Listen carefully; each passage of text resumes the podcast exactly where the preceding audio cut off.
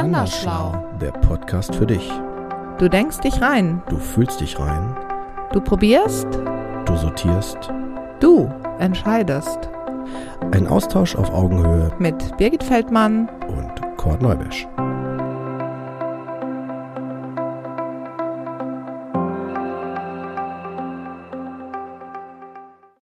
Herzlich willkommen zu einer neuen Folge von Andersschlau hier. Äh, diesmal mit einem Gast wieder, wo wir uns sehr darüber freuen. Die Frau Imhoff ist wieder dabei. Herzlich willkommen. Hallo, Frau Imhoff. Hallo, vielen Dank. Heute ein ganz brisantes Thema. Ich finde ein ganz wichtiges Thema. Deswegen als Mann darf ich das einleiten. Ja. Und zwar das Thema, das, Di- du. das Dilemma der hochbegabten Frau. Äh, allein schon da wird wahrscheinlich vielleicht ein Teil der Hörer denken, so wie Frauen auch hochbegabt. Doch, ja, ja, ja, ja, ja, ja, es ist ein Thema. Das ist ja auch in Ihrem Buch. In Ihrem Buch wird das ja äh, auch angesprochen, zu Recht. Ne, das du ist, genau, das Zitat nenne ich direkt an der Stelle gerne. Sie haben in Ihrem Buch geschrieben, total Hammer fand ich den Satz. Also ich fand den richtig genial. Habe ich übrigens markiert bei mir in meinem Buch. Ähm, intelligente Männer haben Groupies, intelligente Frauen haben einen Therapeuten. Ja, da ist was dran leider. Ich habe ja dich. Ja, ja oder so. Ne? Ja, aber es ist, ist wirklich so, ne? Es ist einfach immer Ist noch. leider, ja, ist leider nach wie vor sehr stark so. Also es ist wirklich, ähm, ich wünschte, ich könnte sagen, es hätte sich äh, tiefgreifend geändert, kann ich leider nicht. Ähm, es ist so, dass Intelligenz einfach nach wie vor wie die meisten positiven Eigenschaften als erstmal männlich konnotiert wahrgenommen wird ne? und äh, dass deswegen ähm, auch Intelligenz sehr häufig mit Männern assoziiert wird und ein intelligenter Mann, äh, da wird es als attraktiv wahrgenommen und bei Frauen wird es eben häufig eigentlich eher als was wahrgenommen, was die Attraktivität stört. Ne? Und äh, auch wenn man sich so die Darstellung von Hochbegabten äh, im Fernsehen äh, mal so ansieht, ne? also die ähm, hochbegabten Männer, da sieht man inzwischen auch durchaus so diesen attraktiven Typ. Äh, wenn man die Darstellung von hochbegabten Frauen anschaut, das ist noch immer sehr, sehr häufig äh, die schlecht gekleidete, bebrillte. Äh, Ja, wir haben dann. Dr. Amy Farrah Fowler vor den Ja, Augen. Amy Farrah Fowler, genau. Ich weiß, wovon ich spreche, denn ich sah genauso aus, aber ähm, Ja, aber, aber vielleicht, vielleicht darf ich da ganz kurz was zu sagen. Ich, kann das sein, äh, da brauche ich jetzt äh, eure Mithilfe, aber, äh, aber kann das sein, dass es damit zu tun hat, dass ja auch, äh, wenn ich so an denke, nehmen wir mal am besten Be Beispiel James Bond-Filme, die finde ich ganz prädestinierend, da waren die Frauen Ja. immer nichts wert. Und in der heutigen Zeit, ja, war ja früher so, da hat ja James Bond sogar in den ersten Filmen Frauen geschlagen. Aber wenn wir das so sehen, über, ja, über die Zeit Ja, ist das ja so, dass mit Daniel Craig, könnte man sagen, eingeläutet wird, die Frauen schon mehr auf Augenhöhe. Also, dass die eine ganz andere Stellung bekommen. Nicht nur diese harten, sonst die Frauen, sondern die Männer auch eine andere Perspektive bekommen. Aber mal weg von James Bond, mehr auf, dass die Frauen ein anderes Blick, mehr so auf Gleichberechtigung schon. Auch bei Superhelden sieht man das ja auch ganz gut, dass jetzt viele auch zum Beispiel äh, in, in den ganzen ja, Marvel und wo sie alle heißen, dass die vor allem auch sehr wichtige Rollen haben. Nicht nur Nebenrollen, sondern wichtige Rollen. Und worauf ich hinaus will, ist, kann das sein, dass es auch mit zu tun hat, dass über die Generationen den Frauen immer gesagt worden ist, stell dich hinter die Männer und oder sei leise oder so, ne, du hast nichts zu sagen oder du bist weniger wert. Hat das damit zu tun, kulturell? Würde ich jetzt vermuten. jetzt. Also auf jeden Fall. Ich denke, das hat auf jeden Fall mit dem Frauenbild zu tun. Ähm, und äh, man sieht das ja auch wirklich mh, gerade so in der Generation der, würde man sagen, so um die 40-Jährigen und äh, natürlich bei den Älteren erst recht. Ähm, da hat man noch immer ganz, ganz häufig das Phänomen, dass selbst hochintelligente Frauen ähm, prinzipiell annehmen, dass sie dümmer sind als ihr Mann. Ne? Also die können so intelligent sein, wie sie wollen. Und bei vielen ist es sogar so, dass sie viel intelligenter sind als ihre Männer, aber die glauben trotzdem, der Mann ist der Schlauere, weil das eben so sein muss, weil man das eben so gelernt hat. Und das ist natürlich eine Frage des Frauenbilds. Darf ich vielleicht noch einen Punkt mit anführen? Weil da können jetzt, manche Männer würden jetzt wahrscheinlich sagen, was sagt der Kort denn da? Äh, der Neubersch. Äh, wenn ich jetzt sage, ja, aber vielleicht haben Männer auch viel Angst, also Angst vor intelligenten Frauen. Ich kann mir vorstellen, dass das ein, ein Thema ist, dass intelligente Frauen auch Angst machen, oder? Äh, ja, zweifellos. Also, ähm, ich meine, ich kann da jetzt Ja. natürlich auch nicht für alle Männer sprechen. Nee, klar. Ähm, kann natürlich so aus dem Nähkästchen der eigenen Erfahrung plaudern. Das habe ich ja auch ein bisschen gemacht in dem Buch und habe so ein paar sehr charakteristische Beispiele gebracht. Ne? Also, es ist wirklich, also wenn man, äh, wenn man nun selbst äh, eine hochbegabte Frau ist, dann äh, stellt das schon eine gewisse Herausforderung dar, weil man ja am Anfang auch gar nicht so recht weiß, was das Problem ist. Also nicht jeder sagt das ja so deutlich wie äh, ein Ex-Freund von mir, der mir wirklich mal wörtlich gesagt hat, äh, du bist zu intelligent. Ähm also ja. da ist nicht jeder so ehrlich, muss man sagen. Bei vielen ist es dann so, dass sie irgendwas anderes vorschieben ne? und dass man dann irgendwie häufig auch erstmal gar nicht weiß, was ist denn das Problem oder was, was hat er denn für ein Problem mit mir oder, oder liegt es an mir ne? oder ähm, was ist das Problem? Und äh, ja, da ist es dann wirklich tatsächlich eine Herausforderung, sich dann einfach ähm, so zu orientieren, dass man einen Mann findet, der auch ein Frauenbild hat, ähm, das mit sowas äh, klarkommt, ne? der, das, das ihn dann auch dazu befähigt, mit sowas zurechtzukommen. Ja. Und äh, ähm, ja, das ist sicher noch ein Stück weit auch eine Generationenfrage, aber auch nicht nur. Also diese, dieses antiquierte Frauenbild, äh, gerade in dem Punkt im Hinblick auf die Intelligenz, das ist noch immer sehr verbreitet, auch bei jüngeren Leuten durchaus. Ne? Ich hatte gerade auch überlegt, so, ne, wenn wir jetzt uns noch äh, zu Gemüte führen, dass wir hier allein in dem Podcast ne, tausendmal Werbung machen für, äh, hör mal, das ist normal, du bist nicht komisch, du bist nicht, also das schon allein die Reflexion und der Kontakt mit sich selbst ja schon eine Herausforderung ist. Wenn man sich dann noch vorstellt, das, was wir jetzt gerade gesagt haben, dann auch auf einer Partnerschaftsebene, äh, das ist ja nicht ohne. Ne? Also ich kann mich erinnern, ich habe schon immer einen Freund von offenem Dialog. Also ich habe öfter meiner Frau gesagt, dass sie in bestimmten Bereichen viel intelligenter ist als ich. Ne? Und äh, das meinte ich nicht nur wertschätzend, sondern auch nochmal deutlich zu machen, da kann ich nicht folgen. Oder da steige ich dann aus. Da gibt es auch.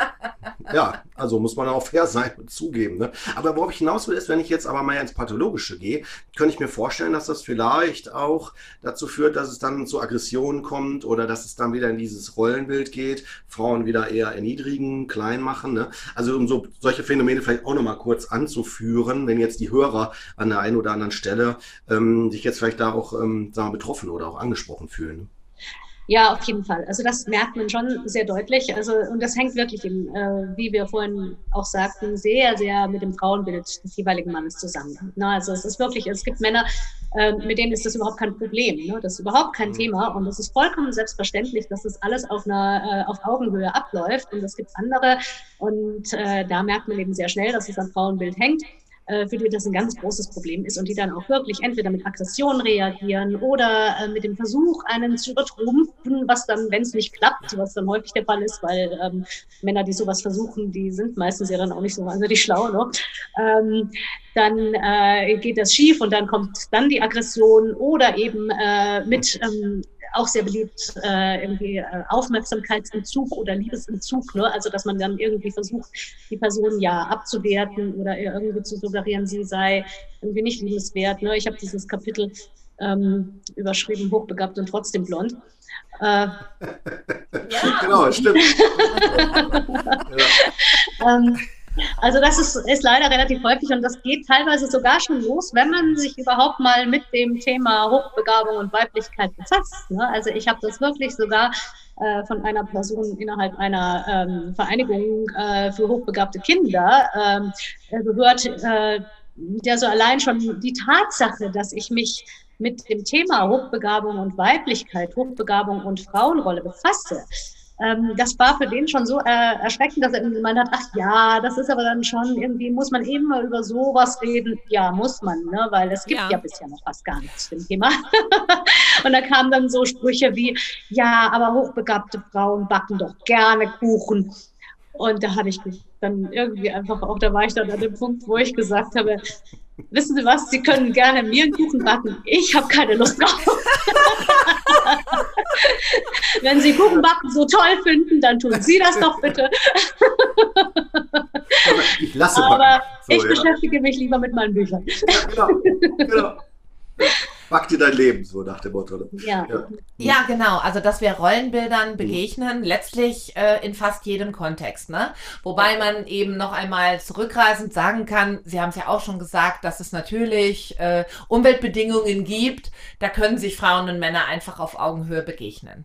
Ne? Einfach weil das Umfeld äh, so geschaffen ist. Aber ich kann einen draufsetzen und sagen, ähm, Thema Paarbeziehung, also gehen wir jetzt mal von einer heterosexuellen Beziehung aus, ähm, dass ich auch da erlebe, dass ich sehr intelligente Männer, ne, also lassen wir jetzt mal das Thema hochbegabt, ich weiß natürlich nicht, sind die hochbegabt oder ne, wie auch immer, oder ob ich die intellektuell überschätze, das könnte ich ja jetzt in den Raum stellen, aber grundsätzlich feststelle, wenn es um etwas wie eine Paarbeziehung geht, schrecken viele sehr intelligente Männer doch vor einer sehr intelligenten Frau zurück. Schlichtweg vor der Argumentation, also was mir ein Jugendfreund mal an den Kopf warf, du bist einfach nur anstrengend. Und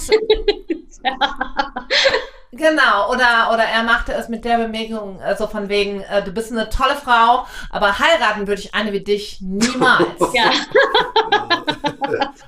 Auch sehr beliebt. Ja. Eine wunderbare Kussfeige, ne? Genau. Ja, ja, ja. ja also ich meine, wir sind bis heute befreundet. Äh, er durfte das sagen, ungestraft.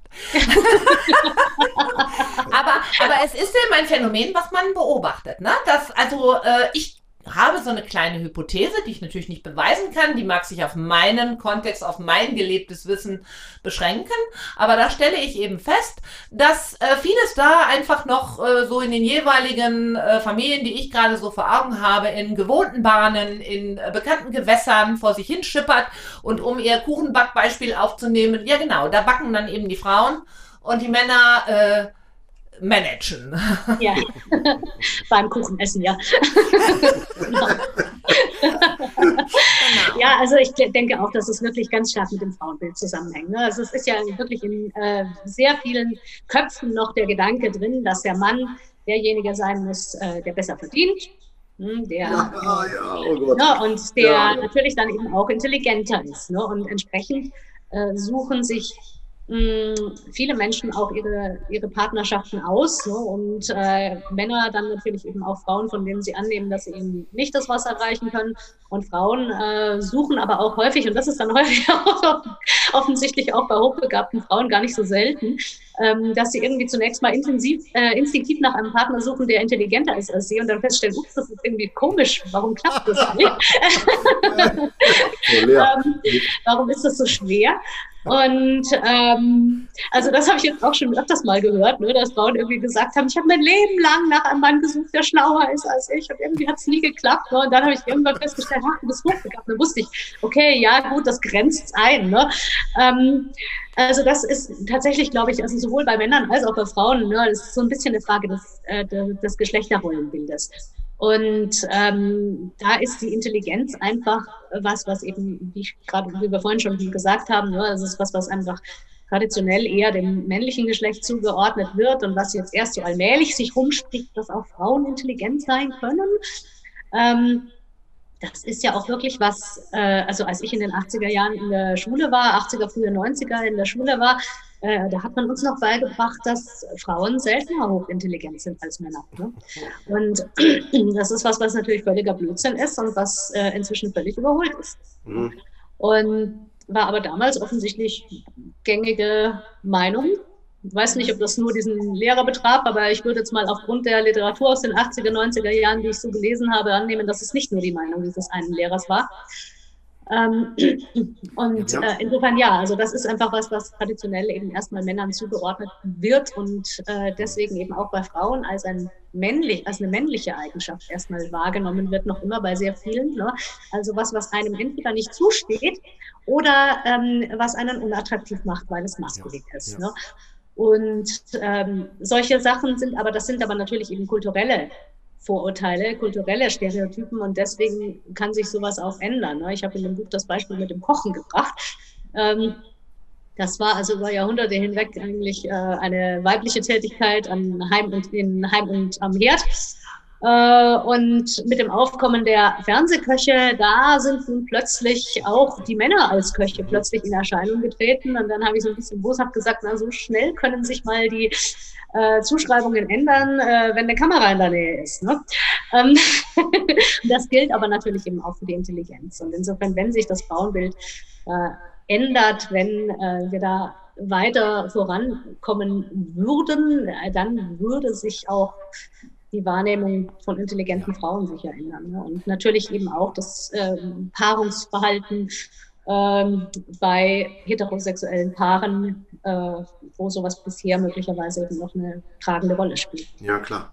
Ich kann, ich kann dazu auch noch ergänzen, dass äh, gerade wenn ich so Fälle, die begleite ich ja auch äh, in, in, in der Therapie, wenn es zur Symptomwertigkeit auch dann kommt, dann, äh, dass vor allen Dingen auch nicht nur die Frauen da diese Rollen haben, ne, so das vorgegeben, sondern natürlich auch, äh, merke ich auch so, dass über die Generation das geprägte Männerbild, ne, ja. weil, weil die Männer sonst natürlich als dumm dastehen im Verhältnis und das das ist natürlich etwas, das halten Männer, glaube ich, würde ich jetzt mal für viele Männer sprechen, jetzt sagen wir. Gibt sicher auch andere, aber die halten das dann vielleicht schlecht aus oder äh, würden dann vielleicht auch als blöd dastehen oder so und entsprechend wollen die, genau, wollen die dann eher die Frauen klein halten oder in diesen Nischen halten oder da gibt es ja dann diese Sprüche wie, hast du deine Frau nicht im Griff oder ja. vielleicht, vielleicht auch das Thema, genau, oder, oder halt auch vielleicht das Thema im Raum steht, tja, wenn eine Frau intelligent ist, und vielleicht auch selber einen Ikea-Schrank aufbauen kann und so weiter, vielleicht braucht die gar keinen Mann. Ja. und dann ja, kriegen die Männer vielleicht dann Angst und denken dann so, oh, wie, wie, die brauchen mich nicht. Weil die ja noch das Bild vielleicht suggeriert bekommen haben, du bist dafür zuständig, dass du ernährt bist. Und heutzutage haben wir eher das Bild, naja, ich meine, früher haben die Frauen den Haushalt gemacht, heute machen die den Haushalt und arbeiten noch voll. Äh, und nur so, das ist so mein Verständnis, was ich so gerade so habe von, von dem, was ich so sehe in meiner Praxis, aber auch im, im, im privaten Alltag. Und dass das eher noch eine Doppelt-Thematik äh, ist gerade. Also, weil ich finde schon, da ist eine Veränderung sichtbar, aber noch nicht in Richtung Gleichberechtigung. Ne? Und da kenne ich einige Fälle, äh, äh, die ich hier in der Praxis wirklich begleite, wo die Männer aktiv das auch blockieren, dass Frauen nicht in diese gleichberechtigte Riege kommen. Das finde ich, also da, da, da ich meine, da brauche ich keinen Intelligenztest. Da sehe ich ja, ja, schon, dass es dumm ist, also von den Männern. Ja, und wir schreiben 2021, ne? Und nur, äh, um das mal kurz zu sagen, ne? Also da sind wir jetzt weit aus den 80ern und 90ern eigentlich schon hin, ne? Die sind schon ja. lange weg. Ja, ja, und es ist erschreckend, dass das immer noch ein gelebtes Phänomen ist. Wenngleich ich gerade mal eine Bresche schlagen möchte, insbesondere für die Mutter eines hoch, eines oder mehrerer hochbegabter Kinder. Ich habe ja auch feststellen müssen, ich war mit einem Schreikind gesegnet. Ich möchte jetzt hier nicht äh, großartig die Kleinkindzeit meines Erstgeborenen ausbreiten, aber ein so anstrengendes Kind und ich hatte mir jetzt wirklich kein, ne, ich war nicht naiv genug, um mir ein Traumbaby vorzustellen, aber unser Sohn hat äh, uns beide damals an äh, die Grenzen gebracht und ich habe es schon mehrfach gesagt, ich bin ins Büro geflohen. Ja, ich, ich war froh, dass meine Mutter bzw. Schwiegermutter das Kind nahm und ich arbeiten gehen durfte. Also aber gleichzeitig ich festgestellt habe, wenn wir uns nicht um ihn kümmern, wenn wir ihm kein Enrichment zuführen, das heißt Schachkurse am Wochenende mit vier Jahren und sonstige Entertain-Kurse, der hat zum ersten Mal die Uni mit einem äh, Seminar besucht, da war der fünf Jahre alt, da war der noch nicht in der Schule. Ja, da hatte die Uni Düsseldorf äh, eine kleine Veranstaltung, ganz niedlich, für Kindergartenkinder und ich bin halt gefahren. All das war aber nur möglich, weil ich natürlich in meinem Luxus Luxusberuf jetzt äh, freiberuflich tätig war, auf Honorarbasis gearbeitet habe. Die Möglichkeit haben aber viele nicht. Ich erlebe viele Mütter hochbegabter Kinder, die eben reduziert arbeiten, weil sie aber die Notwendigkeit sehen, sich um ihre Kinder und deren Bedürfnisse zu kümmern. Und das finde ich gleichwohl auch etwas, ne? Das übernehmen eben die Frauen. In der Regel. Ja, die Reduzierung, der Karriererückschritt, den macht die Frau. Äh, natürlich zugunsten, äh, ich sag mal, eines höheren Ziels, kann man ja sagen, ne? der, der, der optimalen Weiterentwicklung und Entwicklung überhaupt des Kindes. Aber ich weiß nicht, wie erleben Sie das? Das erlebe ich hier bei uns so in meinen Elterngruppen, dass das vermehrt bis heute Frauen übernehmen. Ja, also auf jeden Fall. Das ist sehr, sehr auffällig. Also das sieht man auch, wenn man sich so die äh, Elternschaft äh, bei den ähm, hochbegabten Klassen ansieht. Das ist äh, wirklich sehr auffällig, dass es ganz häufig die Frauen sind, die da den ähm, die da beruflich zurücktreten und äh, sich um die, ja, um die Förderung auch der Kinder kümmern.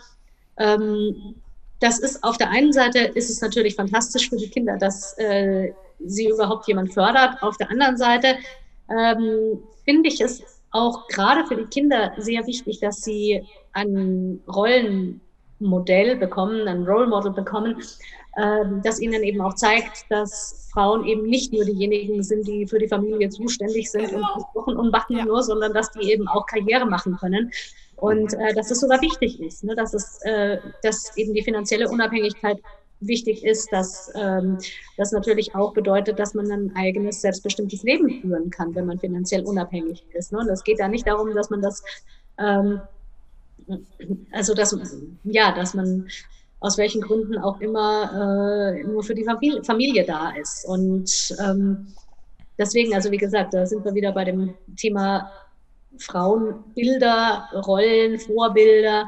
Ähm, das ist also gerade, denke ich, in der frühen Kindheit auch wirklich ein Punkt, der extrem wichtig ist und äh, wo sich auch in den nächsten Generationen auch zeigen wird, was wir da geschafft haben oder was, wie weit wir da vorangekommen sind in der, äh, in der Entwicklung. Ne?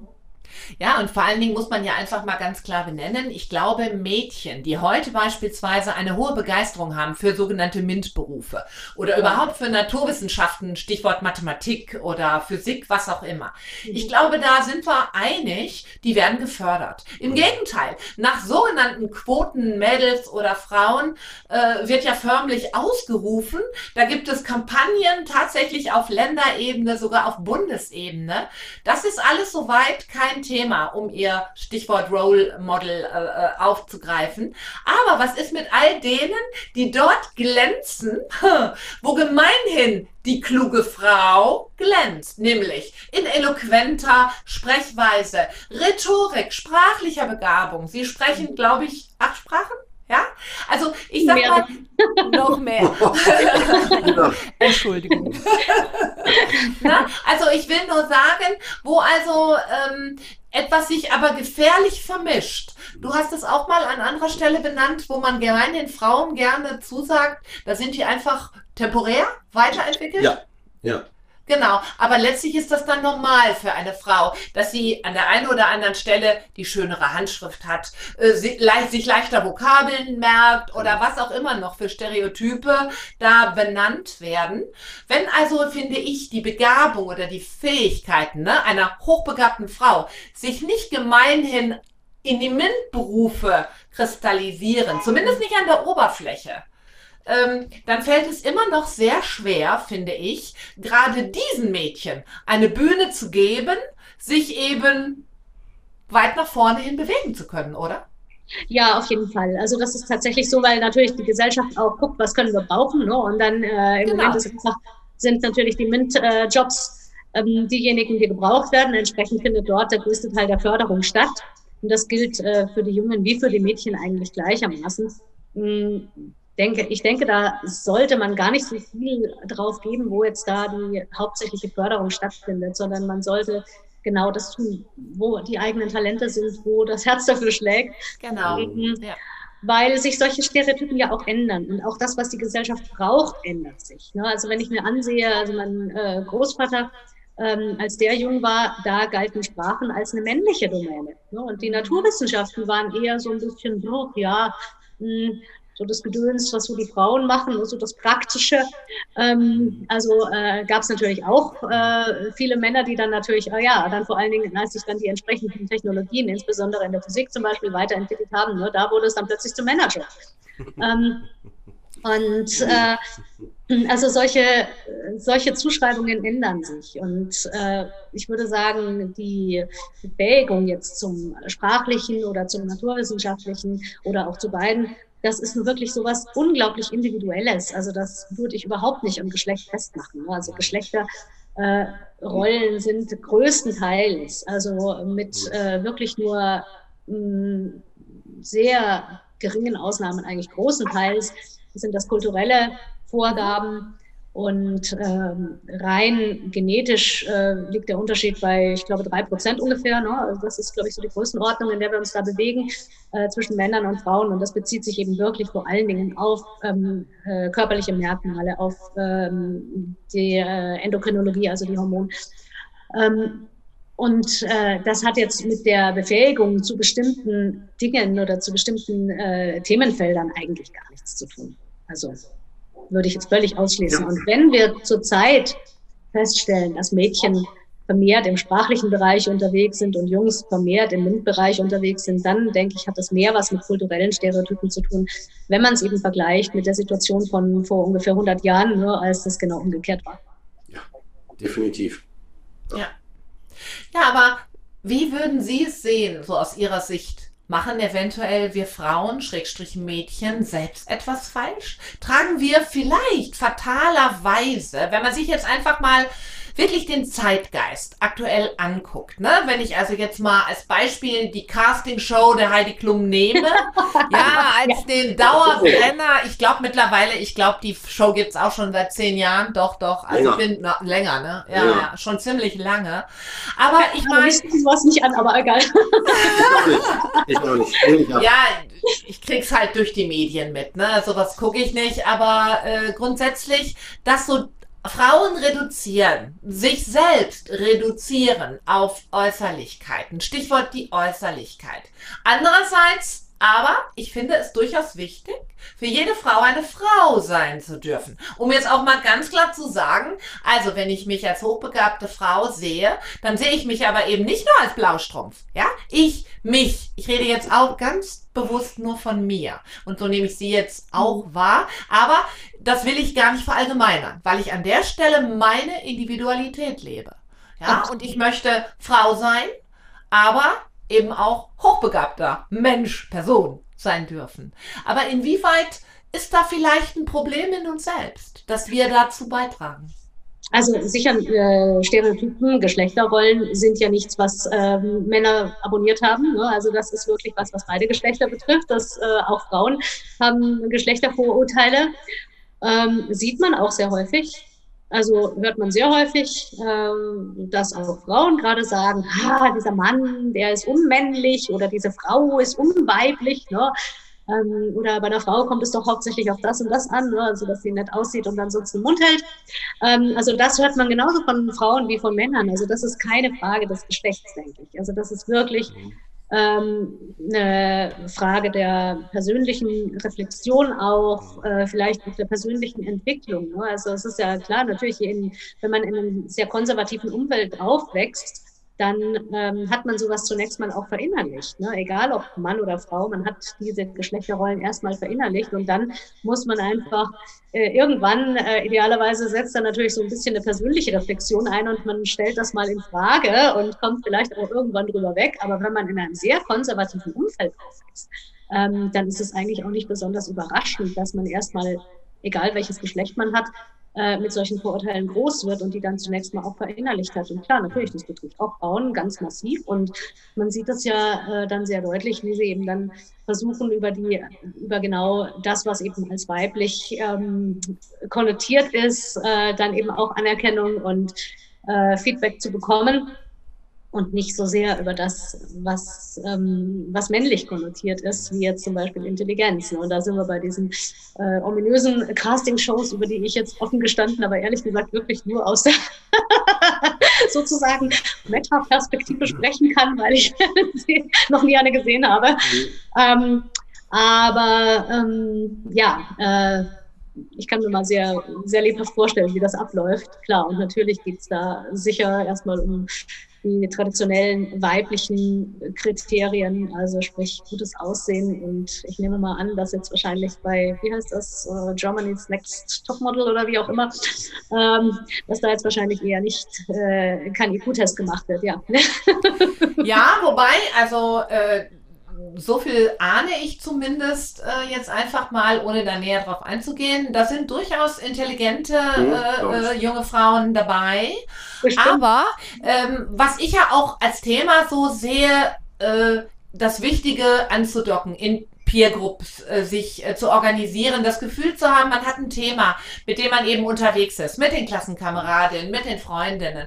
Und wenn dann einfach für Frauen solche Stereotypen, die sich von einem kulturellen Hintergrund erspeisen, sprich, man guckt auf die eigene Mutter, man guckt auf die Mütter der anderen und wie wird so der Alltag gelebt, das hat ja eben ganz viel äh, Auswirkungen. Bevor man dann erst einmal, wie Sie selber ja eben äh, sagten, in der Lage ist, selbstbestimmt an sein eigenes Leben ranzugehen, muss ich mich ja einige Male häuten, kann man sagen, ne? Äh, einige Male gucken, wo bleibe ich selbst. Ne? Und das ist ja etwas, Sie haben es an anderer Stelle auch schon gesagt, eine Zeit lang sah ich so aus wie Dr. Amy Farrah Fowler. ja, aber das ist ja etwas, würden Sie sagen, ähm, Sie haben es in unserem anderen Podcast schon gesagt, dass Sie eine klassische, aber professionelle Gesangsausbildung absolviert haben, dass Sie äh, Schwertkämpferin, glaube ich, sind, dass ja. Sie sehr viele Sprachen sprechen und all das neben der promovierten Islamwissenschaftlerin. Haben Sie auf diese Weise ein Stück weit versucht, ähm, diesen ganzen Facetten in ihnen, also ich sage jetzt mal ein Stück weit auch der Drama Queen, also der ne, begeisterten Verdi-Fan, der sie ja sind, äh, Nahrung zu geben, um da einfach was rauszulassen an der Stelle? Ähm, das kann sicher mitgespielt haben. Also ich meine, äh, ich habe einfach meine Interessen verfolgt. Ne? Also hochbegabte äh, Kinder, äh, wie ich es damals ja auch, als das alles losging, gewesen bin, die suchen erstmal nach allem, was sie interessiert und äh, betreiben das. Und ähm, äh, ich habe da muss ich ehrlich gestehen, auch gar nicht mehr so groß drüber nachgedacht, welche äh, Funktion das jetzt in meinem Leben hat. Ich fand es einfach toll und habe es gemacht. habe dann später allerdings durchaus festgestellt, dass man zum Beispiel eben über Musik äh, ein Körpergefühl entwickelt, ne? dass man ja. natürlich eben auf andere Weise möglicherweise nicht entwickeln kann. Und ähm, dass äh, einem der Schwertkampf äh, eben natürlich auch ein gewisses Selbstvertrauen geben kann, dass man vielleicht ähm, ansonsten nicht so bekommt, weil ansonsten die Kommunikation auch mit anderen eben gerade so in diesem spielerischen Bereich gar nicht mehr so uneingeschränkt einfach immer gewesen ist, ne, weil da viele Dinge sind, die man ja auch erst hochbegabter erst lernen muss. Mhm. Und ähm, das war zum Beispiel eine, eine schöne Möglichkeit, auch gerade übrigens, wir wissen natürlich auch, was eine Sportart ist, die sehr stark von Männern äh, dominiert wird, obwohl jetzt auch immer mehr Frauen dazustoßen, aber natürlich noch immer eine sehr stark männlich geprägte Sportart. Und das hat mir ähm, zum Beispiel auch eine Möglichkeit gegeben, auf einer spielerischen ähm, Ebene mit Männern zu kommunizieren, ähm, mit einem spielerischen Wettkampf, aber ohne dass das jetzt in irgendeiner Form negativ äh, oder zerstörerisch gewirkt hätte. Ne? Also ich habe das eigentlich immer als was ganz Angenehmes empfunden, weil es mir die Möglichkeit gegeben hat, äh, so eine ähm, ja so ein kumpelhaftes äh, Verhältnis zu Männern auch auf Augenhöhe zu entwickeln. Und ähm, als solches habe ich es dann auch irgendwann sehr schätzen gelernt. Aber in dem Moment, als ich damit angefangen habe, war mir das überhaupt nicht klar. Also das war irgendwie einfach, da fand ich es einfach nur toll und wollte das gerne machen. Würden Sie sagen, dass Ihre Pubertät später zu Ende war als gemeinhin bei den meisten jungen Frauen? Also das wissen Sie so dieser Entwicklungsprozess zur Frau in Ihnen. Ne? Also ich rede jetzt mal, die Amy noch hinter sich zu lassen. Ja, um also, einfach, genau, um einfach zu sagen, ich lebe jetzt auch einfach mal die reine Frau in mir, um also ganz bewusst auf diesen Aspekt einzugehen. Der ist mir halt wichtig, äh, den herauszustellen, weil ich ja eben mich ihnen anschließe und sage, es kann ja nicht heißen Hirn oder High Heels, warum nicht beides? Genau. Ähm, ja, also sagen wir so, die Amy, die blieb natürlich schon wirklich relativ lang noch, ne? also die blieb schon deutlich über die Pubertät hinaus noch erhalten. Mm, wobei, mm, ich würde jetzt gar nicht mal sagen, dass die dass, äh, dass der alleinige Ausdruck irgendwie oder dass das Ausdruck gewesen wäre, dass die Pubertät äh, noch nicht abgeschlossen war. Das war eher einfach äh, auch ein Stück weit Gewohnheit. Man hat sich wenig Gedanken drüber gemacht. Man hat dann irgendwann festgestellt, dass es natürlich irgendwie auch äh, bei Männern, die man interessant findet, besser, ähm, besser ankommt, äh, wenn man jetzt nicht so aussieht wie Amy Farrah Fowler. Aber ansonsten ähm, habe ich mir darüber, glaube ich, auch weniger Gedanken gemacht und habe das nicht so sehr als Ausdruck von Weiblichkeit oder Nicht-Weiblichkeit gesehen. Das war dann wirklich ähm, ja, möglicherweise auch was, was erst später dann gekommen ist. Und ähm, es ist schwer einzuordnen, ob das nun, ob man sich da später einfach auch ein bisschen an die kulturellen Normen von Weiblichkeit angepasst hat oder also einfach um nicht so stark anzuecken oder ob man äh, irgendwann einfach auch angefangen hat, Spaß an der Sache zu finden. Ne? Aber das, äh, ohne das, das jetzt als spezifisch weiblich zu betrachten, mh, einfach ähm, ja, einfach weil es vielleicht neu war, weil es was war, was man noch nicht ausprobiert hatte. Ja, ich finde es halt nur einfach interessant, insofern zu beleuchten, da ja gemeinhin auch wieder eben stereotyp gedacht wird. So von wegen, ja. dass das hübsche Mädchen, das so gerne reduziert wird, ja. Das gilt ja nicht nur für hochbegabte Frauen. Das gilt ja, ja. gemeinhin für intelligente Frauen. Und verändert. So von wegen siehst du sehr gut aus, was auch immer gerade unter sehr gut, äh, ne, ist ja relativ verstanden wird, aber dass man darauf eben reduziert wird. Als Frau. Immer noch. Und also nach dem Motto, man muss schon gar nichts mehr machen, man gewinnt schon allein durch sein, da sein. Während äh, die weniger gut aussehenden, ne, die sind zum Blaustrumpf verdampft. Dummerweise, äh, hoffentlich können sie dann auch was vorweisen. Dann haben sie noch ihre Domäne. Und ich finde einfach äh, wichtig äh, zu generieren, es darf doch beides sein. Ja, also äh, ja. Warum nicht? Es muss kein Genau, das ist eine sein. ganz persönliche Entscheidung. Ne? Ganz? Also genau. ich habe dann irgendwann mal einfach äh, festgestellt, ach ja, das ist ja, wie gesagt, also möglicherweise einfach festgestellt, das ist was, was ich noch nicht ausprobiert habe, ne? Und was mhm. ich einfach jetzt auch mal teste. Genau.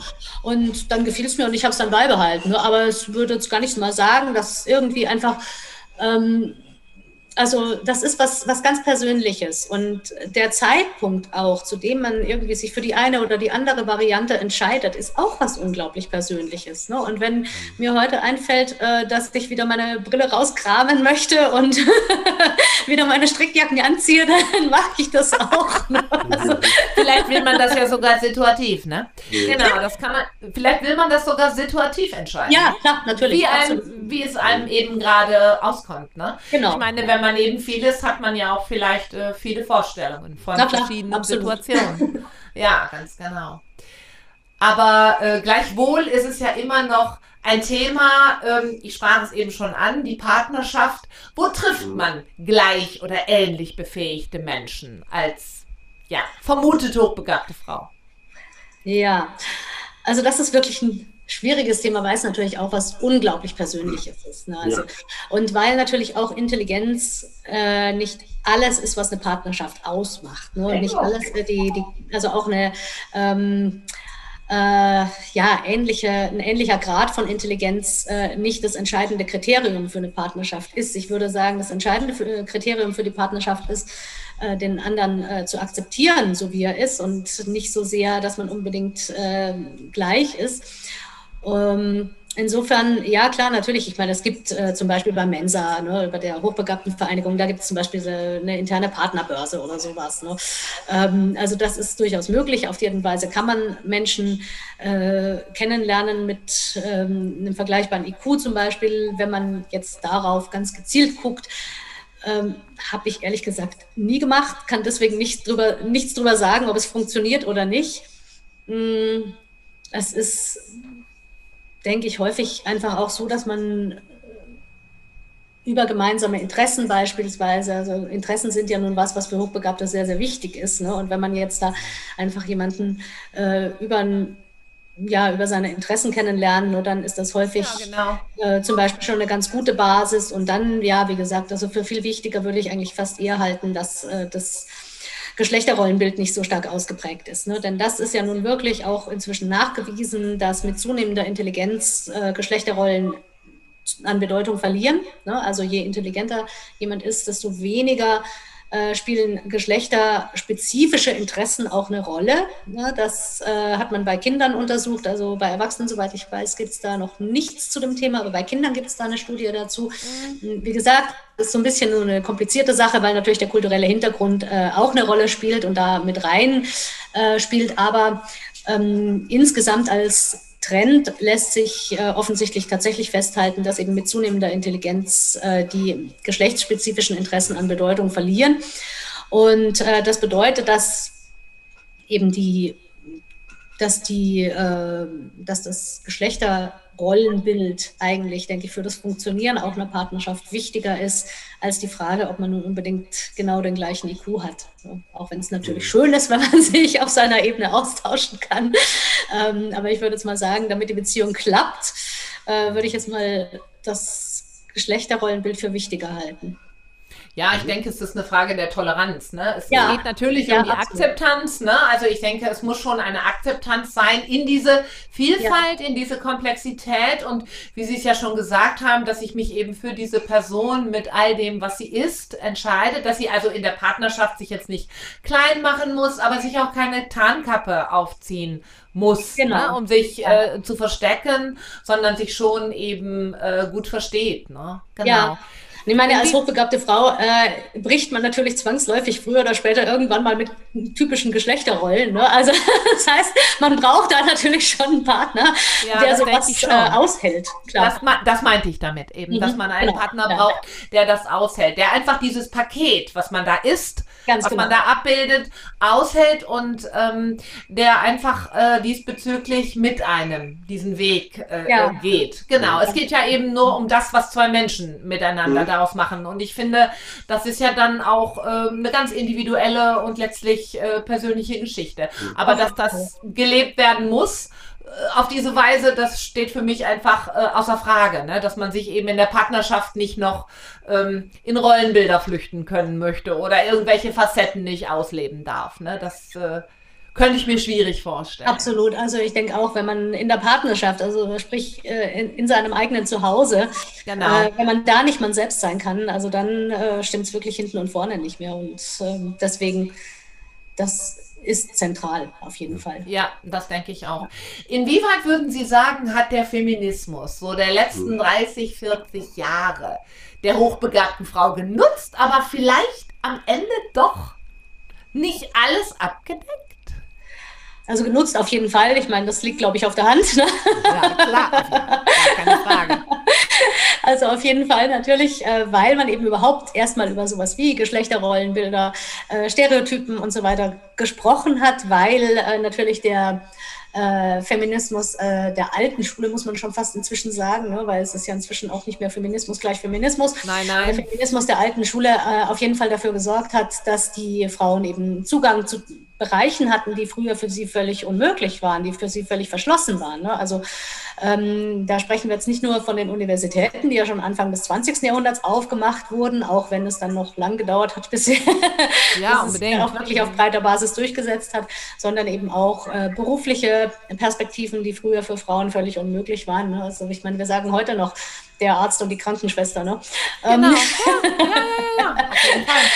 ähm, also da hat sich natürlich durch den äh, traditionellen, durch den, durch den äh, früheren Feminismus wahnsinnig viel getan und das ist wirklich auch ein Fortschritt, ein, also wirklich ein, ein, ganz enormer Fortschritt gewesen, der ja fast ohne Beispiel eigentlich ist. Ne? Mm, ja, negativ, ähm, klar, der Feminismus, gerade so der 70er Jahre, ne, da hat natürlich sehr stark auch durch die Ikonografie ähm, auch dieses Bild des emanzipierten Blaustrumpfs ein bisschen verfestigt. Ne? Würde ich auch sagen, ja, da würde ich weil, Ja, ja, weil die Frauen natürlich damals gesagt haben, wir wollen nicht auf das Äußere reduziert werden und deswegen äh, schmeißen wir das Äußere jetzt erstmal ganz weg ne, und schaffen das erstmal ganz ab ja. ähm, und äh, laufen alle in Latzhosen rum. Ähm, also das hat natürlich ein Stück weit äh, auch das Bild der emanzipierten und äh, natürlich auch damit der intelligenten Frau geprägt. Hm, ja, da würde ich jetzt sagen, das wäre auch ein Stück weit eine Aufgabe für unsere Zeit, jetzt da ja, nochmal einen zweiten ja. Schritt ranzuhängen und zu sagen, äh, das ist nun wirklich eine ganz persönliche Entscheidung. Und äh, das, was ich im Kopf habe, hat nichts zu tun mit dem, äh, was ich äh, am Körper trage oder an meinen Füßen. Ne? Also ist, ähm, ja. am Anfang des Buches habe ich ja den Satz geschrieben, ne? also es ist nicht so, dass das Hirn aussetzen würde, nur weil man High Heels an den Füßen hat, zumindest jedenfalls nicht bei der Trägerin. ja. Ja. Aber vielleicht, vielleicht mal die Fahne hoch für die sensitiven Männer, die es ja auch gibt. Ja, die es ja auch gibt. Ne, die ja auch von, äh, ich meine, die Generation haben ja auch viele alleinerziehende Mütter, haben dann äh, Kinder hochgezogen, gibt es ja auch ne, großgezogen und dass halt auch ein anderes äh, Männerbild vermittelt worden ist. Auf jeden also auch, Fall, ja. Dass auch die Frauen auch als stark wahrgenommen worden sind von den Kindern. Also ich kann aus eigener Erfahrung sprechen, bin von, äh, also alleinerziehend von der Mutter äh, großgezogen worden, die auch äh, alles gewuppt hat, sowohl Haushalt als auch äh, gearbeitet voll, Vollzeit und äh, das alles auch geschafft hat. Ne? Also von daher auch nochmal Werbung in Richtung äh, auch nochmal Männer oder auch Frauen äh, im Sinne von, ja, es gibt Männer, es gibt auch sensitive Männer und auch an die Männer, äh, dass sie sich auch zeigen und auch da, ähm, ja, in den Kontakt gehen sollten und können. Ja, also ähm, ich finde es das toll, dass Sie das ansprechen, weil ich finde, äh, Frauenbilder und Männerbilder sind natürlich komplementär. Ne? Also das bedeutet, äh, in dem Moment, wo sich das Frauenbild ändert, ändert sich natürlich auch logischerweise das Männerbild. Ne? Also genau. und jemand, genau. der ein genau. fortschrittliches Frauenbild hat, hat gewöhnlich auch ein fortschrittliches Männerbild. Ne? Also da mhm. ist es dann auch nicht mehr genau. äh, unmännlich, äh, wenn ein Mann äh, eine intelligente Frau neben sich duldet. Also das ist ähm, ehrlich gesagt, ich finde, ein Mann, der selbst eine starke Persönlichkeit ist und der selbst über eine gewisse Intelligenz äh, verfügt, der hat keinen Grund vor einer intelligenten Frau Angst zu haben. Ne? Und wenn ein Mann damit Probleme hat, dann äh, sagt das unter Umständen mehr über ihn aus als über seine Partnerin. Genau. Ähm, und deswegen würde ich es eigentlich eher als ein Zeichen äh, von Maskulinität und von äh, einer Stärke auch äh, empfinden, wenn ein Mann eine intelligente Partnerin hat. Ne? Ja, genau, das, das war auch gemeint. Äh, äh, super, finde ich toll, wie Sie das gesagt haben. Aber auch jetzt für die Hörer, die vielleicht betroffen sind, ne, einfach auch zu sagen, weil ich glaube, es gibt auch Männer, die sich dessen, was wir jetzt hier so bewusst formulieren, gar nicht bewusst sind, dass sie das sind. Die ja. denken dann, die sind nur verunsichert oder sind in so einer Schwäche. Oder ihre oder Identität in, nicht vollständig. Ihrer, ne? Genau, genau, ganz genau. Ne? Und gehen dann eher in sowas Depressives oder, sagen wir mal, werden dann so, ich sag's mal überspitzt, Pantoffelhelden. Ja, obwohl sie vielleicht merken, Mensch, ich habe ja eigentlich auch Potenzial, aber ich erlaube es mir nicht oder traue es mir nicht mhm. zu. Gibt ja ja unterschiedliche Phänomene davon, weil es gibt natürlich auch die, ich glaube, das, das hatten Sie auch gleich äh, gerade so indirekt angedeutet, diese, vielleicht auch die andere Seite des, der, der, der feministischen äh, Bewegung, genau. dass halt Frauen aus sehr so übergriffig, also sehr dominant auch gegenüber Männer, Kinder vor allen Dingen sind, so, ne, du hast hier nichts zu sagen und dann eingrenzen. Ne, es gibt ja auch gerade gerade Jungen dann, ne, wenn es Jungen mhm. sind und so. Also um jetzt, will jetzt nicht zu sehr in so Klischees rum, rum, rumwühlen, sondern mehr Hörer, wenn die mithören, auch Männer da aufrufen, ähm, die eigen, die, wie soll man sagen, ja, die Begegnung auf Augenhöhe, wie wir gerade genau. gesagt haben, ja. äh, zu, sich auch zuzutrauen, zuzumuten. Auf jeden Fall. Und ja. äh, vielleicht auch nochmal, weil Sie gerade auch das Thema äh, Sensibilität nochmal angesprochen mhm. haben. Wir haben vorhin ja äh, im anderen Podcast schon mal darüber gesprochen, dass äh, Sensibilität eben auch äh, Teil der hochbegabten Persönlichkeit ist. Ne? Und dass deswegen natürlich auch gerade äh, intelligente Männer natürlich auch häufig sehr sensibel sind und dass es für sie häufig dann die Herausforderung darstellt, sich dieser Sensibilität zu stellen. Ja, definitiv definitiv. Also kann ich auch aus eigener Erfahrung sagen, definitiv. Ja. Auf jeden Fall. Ich mache allen Mut. Das bestimmt, ja. Ist eine Herausforderung. Ja. ja, aber ich meine an der Stelle auch wieder einfach darauf verweisen, dass es natürlich dann für Menschen, äh, die diesbezüglich in ihrem Umfeld äh, wenig erleben, dass es ähnlich ist, den Mut haben, das aber zumindest für zwei Menschen leben und sein zu lassen. Ne? Einfach, ja. ne? Also, dass wir nicht, dass wir wieder mal weggehen hier von Competition, also immer mhm. diesem Vergleichenden. Ja, ja. Also, das ist ja oftmals Anne. das, ne? Dass man sich eben im Umfeld vergleicht, wie leben die Freundinnen, ne? Um jetzt mal von Frau zu Frau, also, ne? Mhm. Also, Frauen vergleichen sich ja sehr und dann eben gucken, wie erleben es die Freundinnen. Da aber einfach den Mut zu haben, für sich selber zu befinden, das ist nicht mein Weg. Und das ist auch nicht für mich der Weg einer für mich glücklich machenden Partnerschaft. Ja? Absolut, ja. Also das an der äh, Stelle, also da weiß ich, in der Partnerschaft, da bin ich zum ersten Mal ganz bewusst äh, eigene Wege gegangen, dass ich genau wusste, ich kann an der Stelle nicht wie meine Freundinnen sein. Ja, mhm. nee, das ist auch, äh, ich denke, das ist wirklich ähm, klar, wie Sie sagen, auch für ähm, sowohl hochbegabte Männer als auch hochbegabte Frauen sicher eine Herausforderung, ne, weil man eben häufig in der Situation ist, dass man dann die Dinge anders macht als das Ganz Umfeld. genau, ja. Äh, das ist, ähm, ja, da braucht man dann schon so ein gewisses Selbstbewusstsein und eine gewisse Stärke, die man auch allmählich erst entwickeln muss, ne, weil das ist ja erstmal eine ungewohnte Situation. Ähm, und das ist ja nicht, kommt ja nicht von ungefähr, dass auch gerade hochbegabte Frauen, insbesondere früher, eben sehr häufig auch gar keine Partnerschaft dann letztlich eingegangen sind entweder aus der Angst raus oder auch aus der Erfahrung heraus, ja, äh, genau. dass man sich dadurch in eine untergeordnete Position begibt. Äh, Reinengen, ne? Eingeengt zu werden. Ja, mhm, genau. Ja, oder, oder, ne, sich, oder sich in die Partnerschaft äh, begeben haben in eine Partnerschaft, aber dann halt sich so, wie sagt man, nicht, nicht so fallen lassen oder sich zu zumuten, zutrauen. Ja, ne, genau. so dieses eher verschließen. Immer, immer mit dieser Angst, ne, dass man genau. sich dadurch in eine untergeordnete Position begibt. Ähm, ja, und in der Richtig. möchte man aber eben eigentlich nicht sein. So möchte man nicht leben. Ja, ne? ja. ja genau. Ne? Das war, glaube ich, Standard vor zwei Generationen, also so Nachkriegsgenerationen, würde ich jetzt mal vermuten. Genau, nur das war so die klassische unverheiratete Lehrerin. Ne?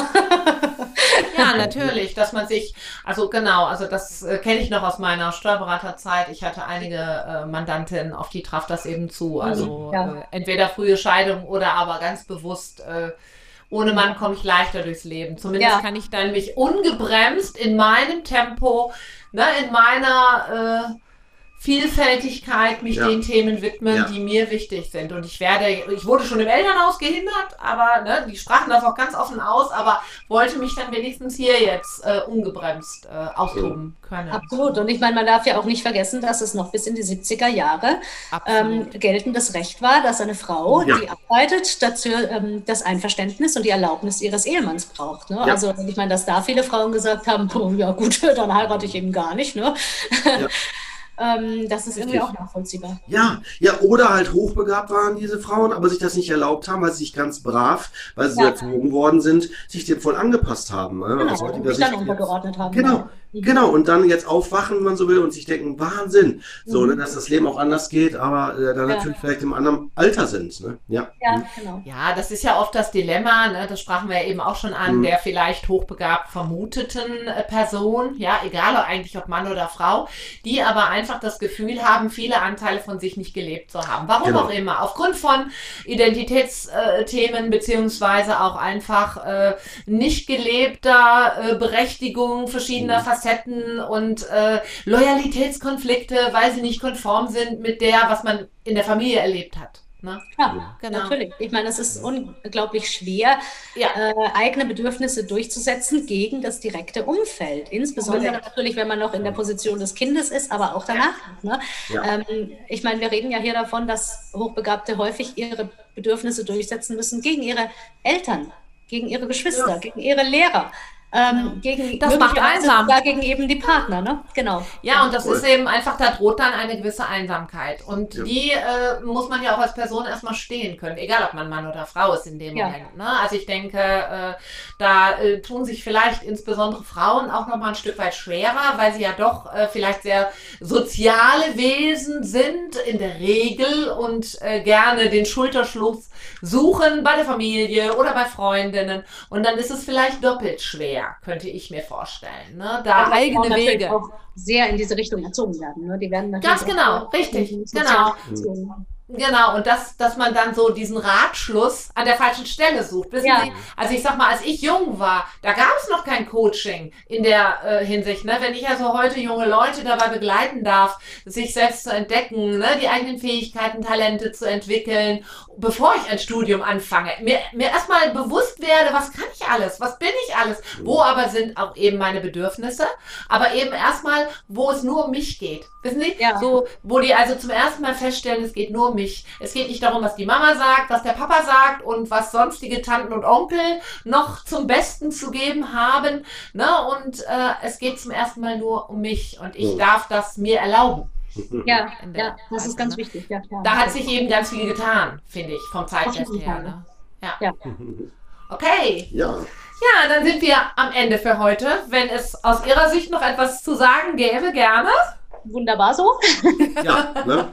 Ja, perfekt. Es ist, Glaub ich, fühlt sich rund. rund an. Ja, Ja, schön. auf jeden Fall. Vielen, vielen Dank Ja, vielen ich Dank. danke Ihnen. Vielen, für vielen Ihre Dank. Zeit und die Möglichkeit. Ja, und ja, zu den Hörern sagen wir ganz einfach, äh, bis zum nächsten Mal. Schön, dass ihr dabei wart. Dankeschön. Ja, Tschüss. tschüss.